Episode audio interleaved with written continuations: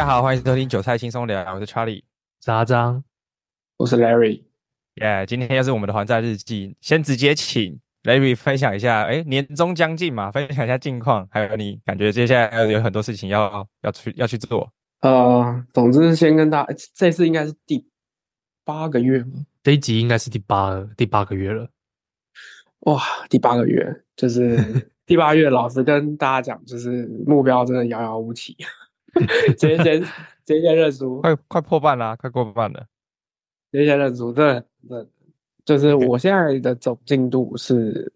就是四十趴这样，四十趴。但是我我觉得我已经盯到是已经很极限了这样，但是万到一百万还四十万，我觉得已经很很很拼了。我觉得以一个上班族而言很厉害了，很拼了。那呃，但是老实说那时候讲百万真的是。目标太远大了，只能看接下来三个三四个月有办法靠一些业务的案子先冲，再冲一点出来，然后能能加快这个进度。你要你要想你要想那时候拿百万，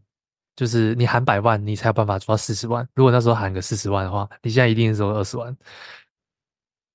确实，以目标设定的逻辑是这样没错。对，但就是今年自己再回顾起来，也觉得还蛮有成就感的。这样，然后以。呃，现在就是呃进度就是四十趴嘛，然后四十趴，然后从呃收入的部分就分两块，一块是我自己的部落格收入，就是上次我们其实有讲到一个，因为我部落格写的比较多，都是跟贷款相关的东西，那那个时候的触及跟流量很好，那我们那时候就猜猜是不是跟大家要发年终啊，然后老板要去贷款。就是各位员工们可能没想过，但是老板可能现金压力很大，他会去贷款这样子。那确实有关，确实有关，因为其实大概到这摆就我们录的时间点，当下是过年前，对，就大家我猜老板已经借完了啦，就是整个触及是有掉下来。但是如果以整个联盟收入对比上的上一次录的同期来说，是有微幅增加大概一两千块的，就点击其实蛮多，然后微幅增加一两千块确认的联盟收入。所以是有增长，那我自己的也觉得还蛮开心，就是现在这样的收入其实是自己在写部落格的时候很不确定的事情，然后有有一个验证，然后也有基本流量，然后下一步就是可以开始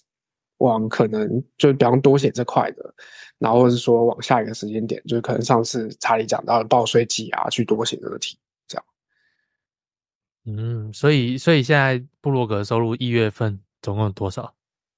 总共三千多块，快四千块这样。快四千，我记得上上一次好像前一个月好像是两千左右。两千多，两千多，两千多。对，微幅增加，就是就是还是有还是有增加，不过可能二月份就会比较惨。我因为过年，过年到过年后可能暂时比较不缺钱。哎，会不会有那个新春红包、开工红包要贷款的？应该不会，诶、欸，开工红包还好啦，年终应该不是五百块、一千块而已的。他们应该是一起，就是真的要也是要要也会被一次处理啦。对，所以你所以你所以就你的感觉是觉得，呃，什么老板可能年后才拿到款项，所以年前要发年终就要先贷款。我觉得可能是这样，有因为确实点击这真的有需求，点击真的是突然暴增蛮多。因为我十一月的就我联盟收入，它其实有分点击确认。跟啊、呃、点击，然后成交跟确认，我十一月跟十二月的点击差了快四倍。那十二月跟一月呢？十二月跟一月差不多差一点五倍，就一月是一点，就一直在增，就等于十一月到一月就是点击一直在增长，一直在增长这样子。但十二月的确认的，哦、就是确认这件事情是比较多的，哦，就是十二月转换率比较多一点，但是一月份虽然点击多，可是转换率。就提升一点点，对，没错，就这样子。嗯，这是一个蛮有趣的观察，我自己觉得，我也没想过会发生这个事情。可以观察人家到底是什么时候贷款，真的，真的，真的的。然后我自己贷款需求，接下来就是呃，因为刚好过年期间，我的产文应该说年前我的产文量就没有像之前在，比方说我之前讲了。就是刚开始做 SEO，另外一个 SEO 生意的时候，是一个月二十几篇，加我自己每个礼拜写两篇吧，就是八篇，就是三十几篇。那我一月的产文量就比较少，一月就是每个礼拜写一到两篇，所以我总产文大概是把呃大概六篇左右，就一月就多写六篇。你说你自己的自己的部落，我自己的部落，那那另外一个呢？嗯，另外一个有网站，另外一个大概写十篇吧，十篇，对，所以总共也写了十六篇。对，就是有还是挺猛，我们两天一篇，有有比较少，有比较少，就是对，所以我觉得也这跟流量没有累积到很快也是有关系的，就是你很频繁写，真的 Google 就会比较看到，然后就会给你流量这样。嗯、我自己感觉还是有差，产量还是有差，所以如果有要做自媒体的，就是多写绝对没有错的这样，但也不能直接靠 AI 写啦，真的也没有什么意义这样，对。那在那个另外一块收入，SEO 那那个副业的收入，嗯，副业收入就是这个月就微幅增加两千块，就是我上个月是五千块，然后这个月就是微幅增加到七千多块这样子。那预计收满是一千一一万二，一万二，然后现在就还有一段距离，但就是看起来流量没有掉出来，有逐步在往上攀升这样子。哇，所以等于说你从上个月到这个月的收入，就是以副业的收入这一块的话，你是呃一个多了两千，另外就是大概多了四千块。对，如果以就是对，以月 cover 掉贷款嘛，对不对？对，月成长来说是就是这样加总的副业收入总共是四千加七千一万一，其实就是刚好。我也已经可以 cover，已已经可以 cover 贷款，对，就我贷款在目前是被卡最低还款金还还款金，没错没错没错没错，所以就让你开始可以挥霍你的年终奖金，不是挥霍啦，就是老板就是我这这几个月辛辛苦苦这样子拿到一笔年终也不多，就想说放个假这样，对啊，想说那就来来聊就是这个这一集的主轴就是年终奖金的分配。对啊，我哎，先跟大家讲一下，就反正我们上班族年终就是大家最期待的，大家看到年终也不要太，就是有太多情绪。总之就是你可以把它当成天上掉来一笔钱。然后我的我们公司的年终就是不是说特多，也不是很夸张的那种数字，什么几十个月啊这种，海航那个我我印象中我最羡慕就是阳明海运，好像几十个月，快一百个月还是一百多万。就会想说概念啊，那是什么什么数字？自己就想那时候是这样想的。我们没那么多啊，我我年终就很基本，就是大概一点五个月左右。然后夯不啷当算起来就是一点五个月到两个月，然后夯不啷当算起来就就是你可以用十万块去去代值。我拿到年终大概是这个大大约大概，所以你年终大概就是十万块。对，反正就是一个很上班族可能会拿到，也没有到顶尖科技业会拿的。我对我觉得是一般上班族都有机会拿到的年终的数字，所以我觉得我的我的分配可能跟大家也差不多，不过大家也可以参考看看我的分配这样子。对，嗯，那我自己现在的打算是这样，就是我自己想小小给自己放一个长假，休息一下。对对对，小小小给自己放个什么，带家人出去玩，所以我就可能年后会去个日本这样子。然后这个我就先呃几天哦。这样几天啊？七八天，八天，对，OK，呃，这就是八天这样，对，就是八天。然后我们也是，就是我们也不是随便乱花啦，就是有抓一个大概的预算，我就抓了五万块，然后作为我自己放假的一个一个给自己心情的投资，用这样讲法比较心心里比较不会不会负罪感这样子，对。然后剩下的五万，我就会把它挪去一个储备的账户。然后那个储备账户就是用作可能接下来不论是做紧急预备金，还是做延伸的，比方说定期定额的长期的投资，都是有可能是从那账户里面有。对，这是我年终的规划，就是大家还是要就是拿到年终不要真的太开心就全全花掉，这样你年后要缴税的时候你也会很痛苦，然后或是说有其他大开支的时候你也会很痛苦。所以就是建议大家就是一半，我觉得五十趴是一个很紧绷的比例了，所以我是拿五十趴去做旅游这样子。所以所以你是呃年终这笔钱你是已经有先换，然后扣掉机票之后后，然后你就拿五万块扣掉机票的钱，剩下哎，你机票是买多少？一万六，一万六，一万六，所以你还有三万四，你就把三万四全部换日币，到时候去花，控制预算吗？哎，没有没有，就是老实说，我这五万块花的，其实你要说玩八天也也不不是很富裕的玩法。对啊，那我就我听起来没有很多。对对对对对，所以你看，我其实是很拮据的，就我扣掉住宿啊什么什么的，就是，然后我我还有包车去富士山，然后还有无线网卡，巴拉巴拉算下来，就我大概去掉，会只剩下一万五的台币可以换日币。哇，我一万五八，阿张的表情，对，对，一天走一天走两千块。说我在啊，想说这是什么都两三万了，我越南住宿一个月台币三万。对啊，阿张想说是没有，但是对我来说，我就是换个换个环境，换个心情嘛。因为其实我实际上我也不是，嗯、呃，老实说我们这种就是有有贷款的人就不能负债，就我们有贷款的人还是要自己心里有那个自己的这个尺度。就觉得啊，你不能完全挥霍吧？就是完全挥霍，我十万块全砸，我也很爽。但我回来就会觉得说，干那个十万块这样子，好像没有什么延伸的价值。然后如果说我自己在衡量的时候，就是觉得说我可以从这件事情让我的心理账户，就是说我的精神面有补充的话，那我怎么样去抓个平衡？所以的话就抓了这个数字，整天都宅在家里写文章，要补充一点日本能量。对，补充去了，搞不好有更多灵感，写更多东西啊！搞不好日本也有社会观察，休息一下，也有可能，也有可能，对啊。而且我觉得，我觉得比较大的、比较大的转变是，比如说，好，这这十万块，一 呃一半是出国，当做是休闲跟放松，另外一半就是有其他的用途嘛，就是有规划好。那我觉得更大的转变就是，哎，八个月前，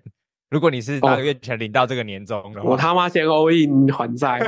那去年，哎，去年的年终，去，我想知道，就是我们这样。增加这些理财知识，什么都知识各种知识，八个月哦。那以去年年终，你就是拿到这些全花那种吗？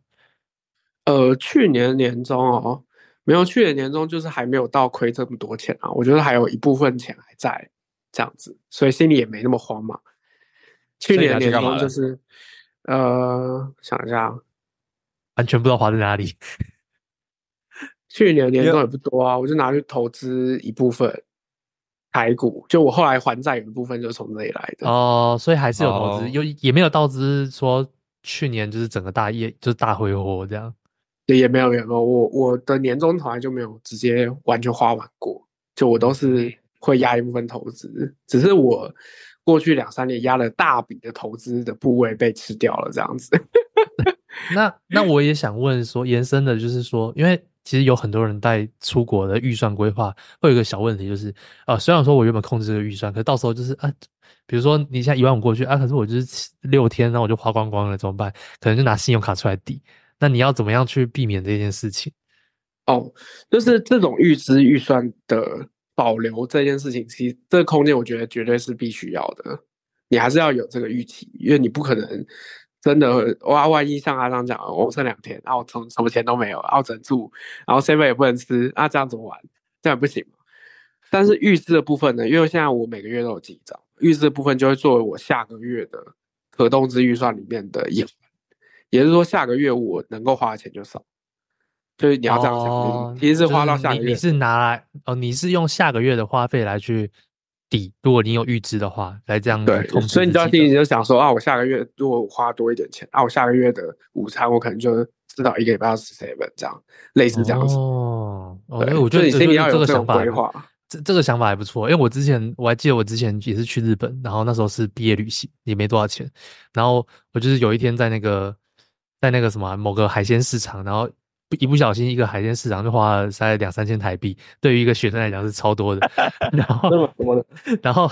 然后我后面就没钱，然后，然后就看着别人那个吃咖喱饭，然后我就只能吃什么 seven 什么御饭团。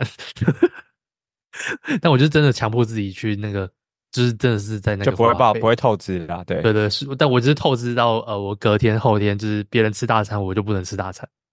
对啊，就我觉得，因为当下的旅行的感受还是蛮重要的，所以我也不希望因为预算控管太严格，然后变成我旅行的部分有那种就是赔住的这种感觉。所以我带的现金会是刚好，但是我还是有保留信用卡的预算，但信用卡预算后面就会变成我下个月支出项这样子。嗯，这个这个逻辑蛮好的。然后然后可能有会有人那个年终分配，可能还有一部分是啊，他可能要包红包给什么亲戚啊、家人啊、小孩啊，所以你是刚好没有这个困扰的人。哦，怎么可能呢？我每个月有上缴孝心费，欸，哦哦，哦，所以你平常就已经花掉了，所以对对，但是过年就不会特别包。确实没有，过年还是要包，过年还是要包。但是因为我们家就是长辈，呃，应该说我们家需要包的目前还没有晚辈，就以我这一辈啦，所以我就是包给长辈这样子。那长辈就是，我也有抓这笔预算在，就是应该说这个这个就是我每个月有多存一点钱下来，哦，所以就。变成所以年年终就不用特别在拨这一批啊，对对对，这个我觉得也可以给大家参考，就是有些人是看你今年年终拿多少再保多少，那我觉得这种比较是偏孝顺啊，这种看你个人的心理尺度这种事情。如果你不希望你的长辈每年都有 surprise，因为其实有些长辈不喜欢 surprise，他喜欢就是固定，然后越来越多，所以你不然有一年撑高了期待之后，你就再也下不来了。那以我的以我的个性来说呢，我就是固定，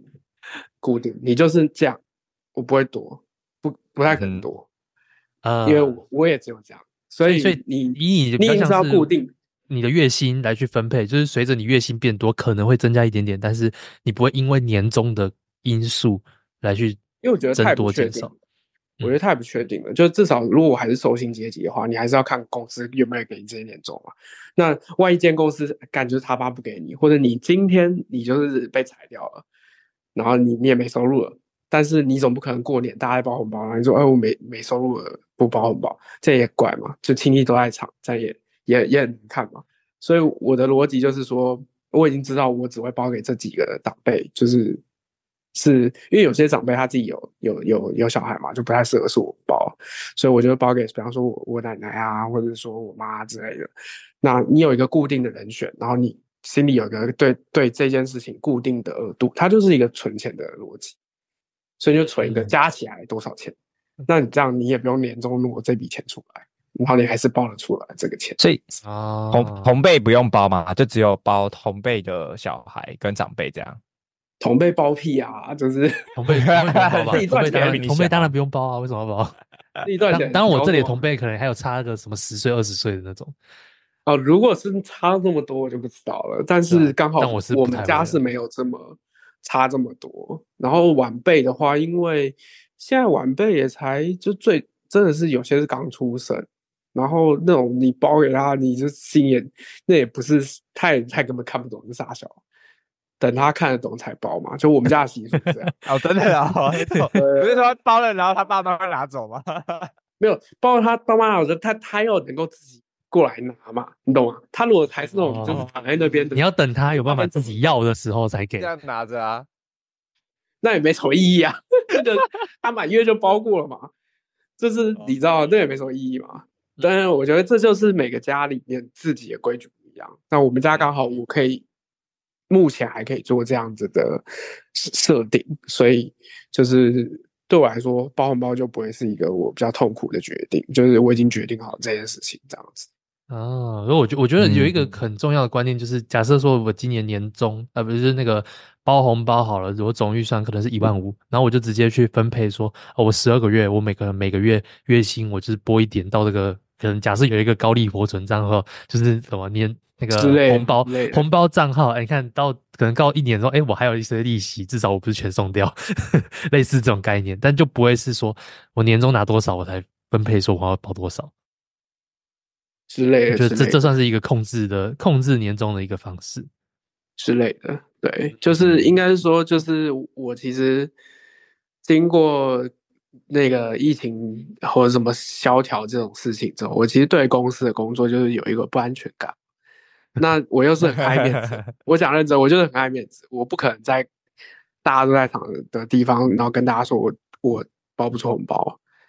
所以我才想了这个方式，这样子就怎么样，我一定包得出来，这样。嗯，我觉得这个点蛮好的，有点像有点未雨绸缪的概念。对，就是为了爱面子想出来的点子，这样。对，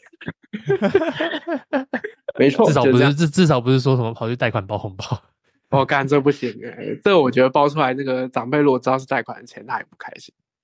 对啊，然后，然后再讲到说，呃，刚刚有提到，除了你把一部分的钱拿去出国以外，剩下的钱就是存到紧急预备金。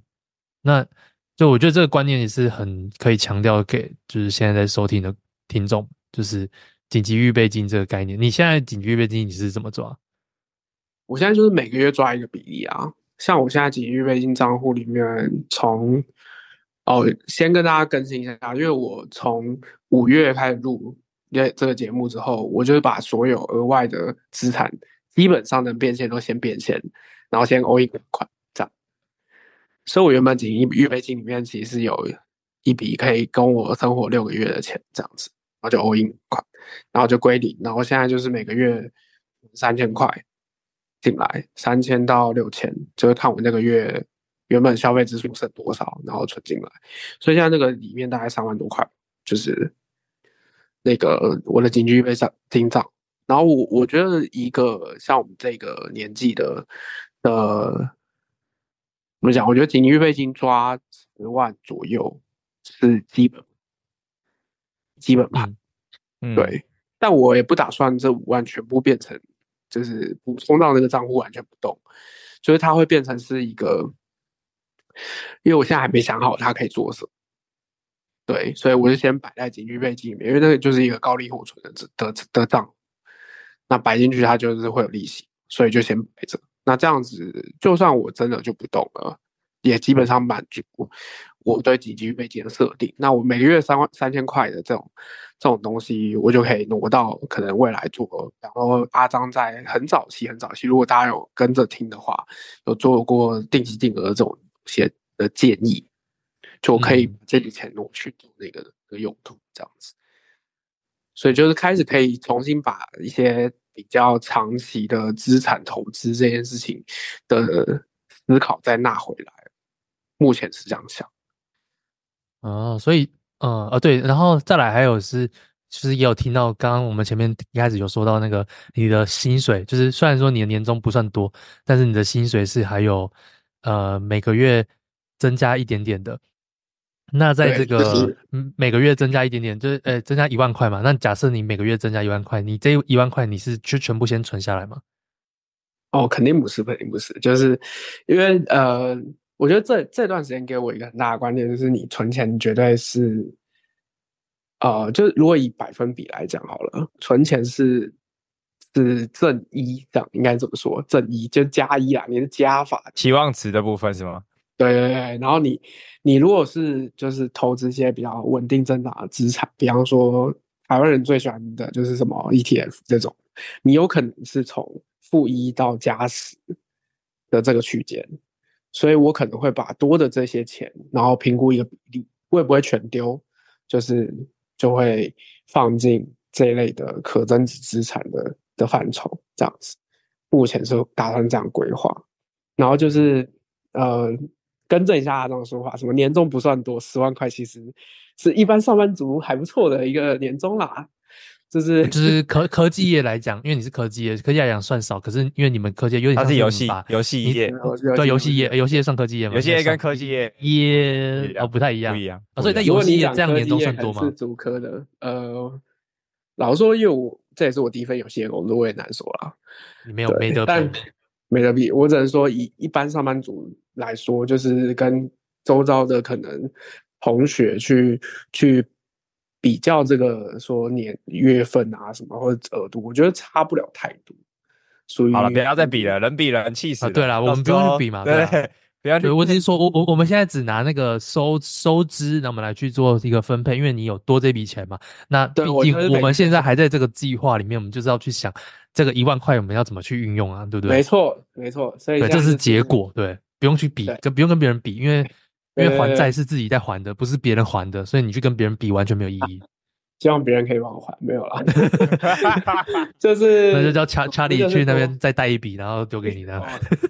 好，要不然咱们都十万没啥，一个晚上就有了。呃，怎么一个晚上？然后呃，对对，就是应该是说，刚刚讲到说你是打算说，比如一一个月，呃，每个月的月薪都多一万块，然后你可能比如说五千投资，五千存下来。然后再回归到说紧急预备金账号，所以你现在原本存了三万多块，然后再加上你的年终暂时紧急预备金会有八万多块。对，那你有没有打算先把这个紧急预备金填满？因为至少以我这边来讲的话，我的紧急预备金通常都是月，就是会一个月的这个开销，基本开销，然后去呃乘以六。所以假设我一个月我基本开销我是要呃两万好了，我就会十二万。至少以我这样来算，所以你你有没有打算说，先是去填满这个东西，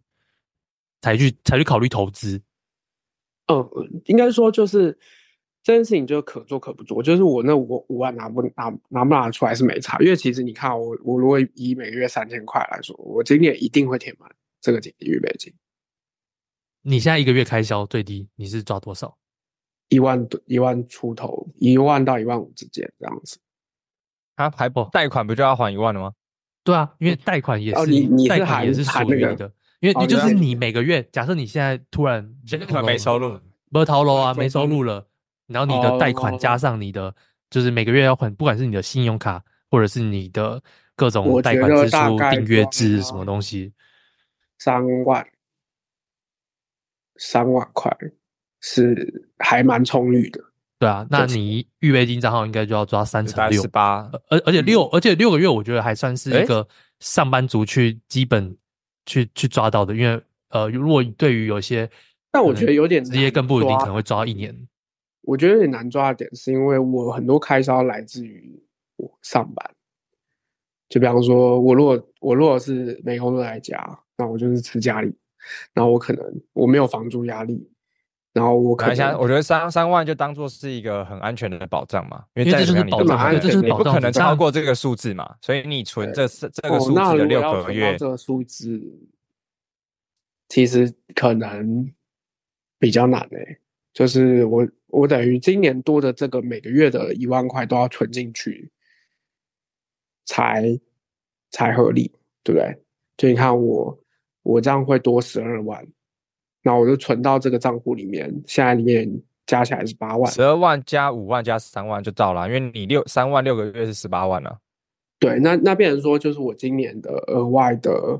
投资这件事情就暂时不考虑，会以副业那一块去 cover 这样子。对，应该是说我我们要去厘清，因为你现在的这个收支债务结构你是跟别人不一样的，你不能对把你不能再照常理去计算说哦。原本你过去怎么样，现在怎么样？而是你紧急预备金之所以叫紧急预备金，就是在一个风险值来临的时候，比如说你刚哦欠债压力满满，所以你决定把你过去存的紧急预备金全部还掉。可是如果说你在紧急预备金还没存完之后之内，然后你又再跑去投资，可是你同时还有负债，在这时候假设你现在被砍一刀，你公司不见了，你要怎么办？你的预备金账号够你 cover，你的你的预备金够够你 cover。你说你现在八万块而已，然后你一个月你光贷款加什么的，然后假设你就抓三万，你只能扣三个月，你三个月内要找到工作，而且要拿到薪水，嗯、等于是你可能只有两个月的时间。所以这就是那个为什么我们要去抓这个保险值，而不是说先把紧急预备金拿去投资。当然我知道紧急预备金那个可能是加一没错，可是它是保险。懂懂懂，嗯、对啊，如果就像买意外险一样，就比较嗯，就比较像是你存了这个紧急预备金，其实你心里会非常踏实，就是你会有一个抗风险的能力，所以你可以更冲或者是更往前的去赚钱。那另外一个角度就是，好，这十八万，你就算年化十趴，你一年就多一万八，但这一万八你可能多做一个 STO 的案子就有了，所以它在权衡之下，在权衡之下就会是，诶。我如果先把紧急预备金存到，我的抗风险能力跟我的踏实感，还有我的安全感是会很很足的。那你在身心上的状态可能也会比较好。哦，嗯、所以所以说方向好像是对的。对，所以说呃，刚刚讲到嘛，你看你即使到十趴，然后呃一万八，一万八你再除以十二，你一个月也就一千五，差不多。嗯一千五，那你你你看，你一个月一千五，你是不是你这几个月副业累积随便都超过这个数字？所以重点就投就是小本金，小本金的投资其实真的没有什么太大的。对你你现在去做那个定期定额，对你的意义来讲不大。确实，反正你要花心力，而且万一你一进去，好，假设我假设接下来台股又突然暴跌，你看台股现在是台股现在可是创新高的状态，它随时如果要跌，是很它当然有可能涨，可是你随时掉回来的几率也很大。那在这样的情况下，你到时候会不会心里又增加一股压力，说，嗯，妈债都还没还完，又赔钱，投资又赔钱。然后你就想要换一把哦，我又不要再把这个东西，然后又低点清掉，然后去还债，你可能又陷入新的一个一个一个轮回。懂懂懂。所以，所以我如果是我的状态来讲，当然我不会说这一定是标准答案，可是我会先把我的紧急预备金存满，我才会去考虑这件事情。了解，我觉得想一下，好像确实是一个方向。对，当然你说贷款投资这件事情是 OK 的，没错。可是这要建立在说你确保你的投资是可以大于贷款利率，你才去做这件事情。因为你现在你你现在这样做的概念有点像是你在贷款投资哦。哦，如果是对，因为我是负债状态，因为你是负债状态，对，你不是生，你不是有一笔钱随时可以去拿来挣，所以对你来讲，你不是什么负一加十这种状态。你你没有这么平，你没有这么的好，CP 值没有那么高，因为你现在叫做你贷了一个二点将近三趴嘛，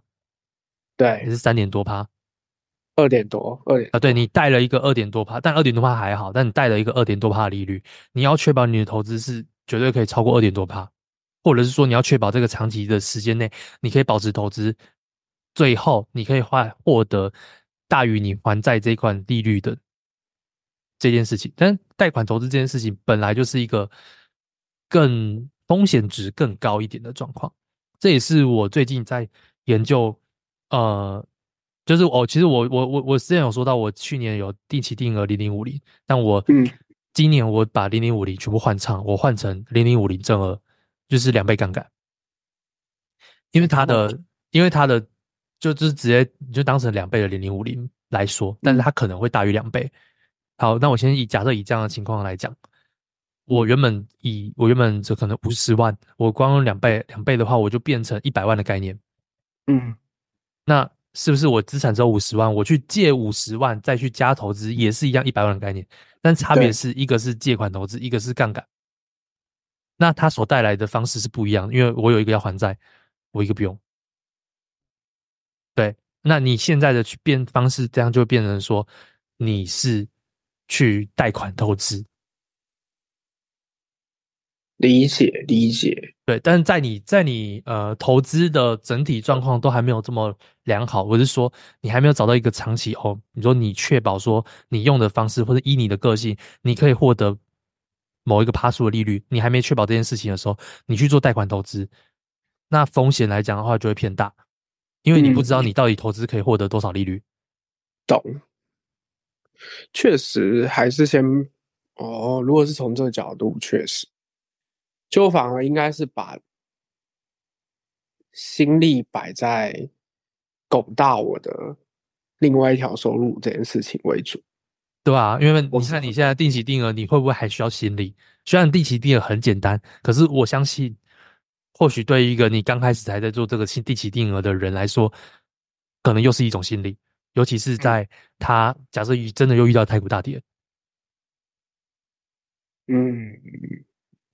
对，所以我我个人会觉得说，在这样的情况下，你还债，你还债真的还比较好，因为还债是确，你还债等于确保你，如果用贷款投资来相比的话，你还债是确保你投资利率有两趴多，而不单单只是定存的一趴。我会是工程师哎、欸，这个算法。懂懂懂，但我了解了，确实是这样，没错哎。嗯，对啊，那那当然你要说先存紧急预备金也没有问题，不然就是说你先把副业这东西，比如说你你觉得你产量会有问题，那你是不是先花一点钱去投资在，比如说你说你之前说你要请写手，嗯，你把有可能你要投资的钱你花在写手上面，搞不好给你带来的收益大于远超过那些。哦，也是有可能，这是另外一个思维，而是也刚好就是当成这个月的一个下再给你再给你一个新的冲击，因为你很久没有冲击，我很久没看到你这个困惑的脸了。这困惑应该是在我们刚开始三三个月前，每个月都在困惑，知道吧？我觉得也挺好的，每个阶段困惑的点不一样。对对对啊，而且当你有另外一条能力的时候，我觉得又该再来困惑一下，所以我这一集就想说再来戳你另外一个点。确实哎、欸，好，我我可能过年的时候就可以来想一下怎么样。比较好，但我我真的没从这个视角去看过这件事情。对啊，对啊，对啊，你单纯用，我们就用很简单的角度来算，你去评估说，你今天请写手的花费。好，我假设你接下来台股好了，一个月你要定期定额五千块，那你一个月五千块，然后你去花在写手上面的费用，能不能赚回你在台股，你确保你能赚到的收益？嗯嗯，我觉得你就去评估这个点就好了。当然，很多东西是一个未知数了。那你先拿一个台股十趴好了，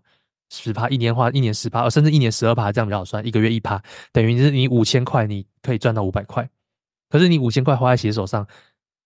你可不可以赚超过五百块？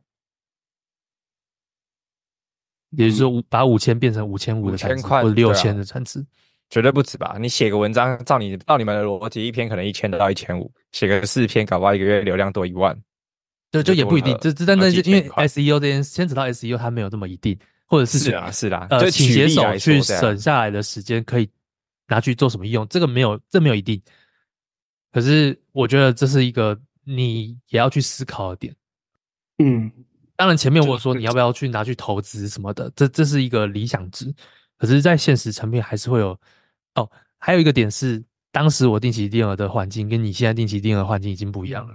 我当时是在台股不是最高，就是中间嘛，所以我我去年一整年的定期定额，我前前节结掉的，刚好就是去年整年大概十趴。去年每个月投两万块，我大概最后是大概十趴。可是你现在在做定期定额，不一定会造成一样的状况，因为台股跟美股还是有一个落差。对对，所以这是这个月的一个小小的。就当做是一个 call to action，对，对对对对对啊，也也刚好，如果观众有就是遇到一样状况，也可以去思考一下，思考一下。对啊，你现在的你等于是你现在有几条路，第一条路是你还是把多赚的钱去还债，第二条路是呃你把多赚的钱先存的紧急预备金，第三个钱是你你一样照某个比例，比如说你一笔钱是拿去。投资在你的副业上面，然后剩下的钱拿来做紧急预备金，或者是说你就打算说你要把一笔钱存下来，一笔钱去做投资，你可能就这几条路，你可以去列出来，去计算每一个的成本、期望值，然后用一整年为单位，或是半年为单位。好，嗯，好，再来算一下这个到底怎么弄。对吧？因为假假设以你的副业来说，你看你的副业状态，呃，可以让你，可以让你现在一个月多了一万二的收入。可是你那些，你用金钱要怎么样？要多少钱才可以让你一个月多一万二的收入？嗯，一个月要多一万二，其实蛮难的。就算一个月一趴好了，一万一个月多一万二，你也要有一百万的本金。对啊，一百二十万，一百二十万。嗯，对，好了。那我觉得，行，我们这一集是不是到这里陷入沉思了？已经开始陷入沉思了，这已经不来录节目了。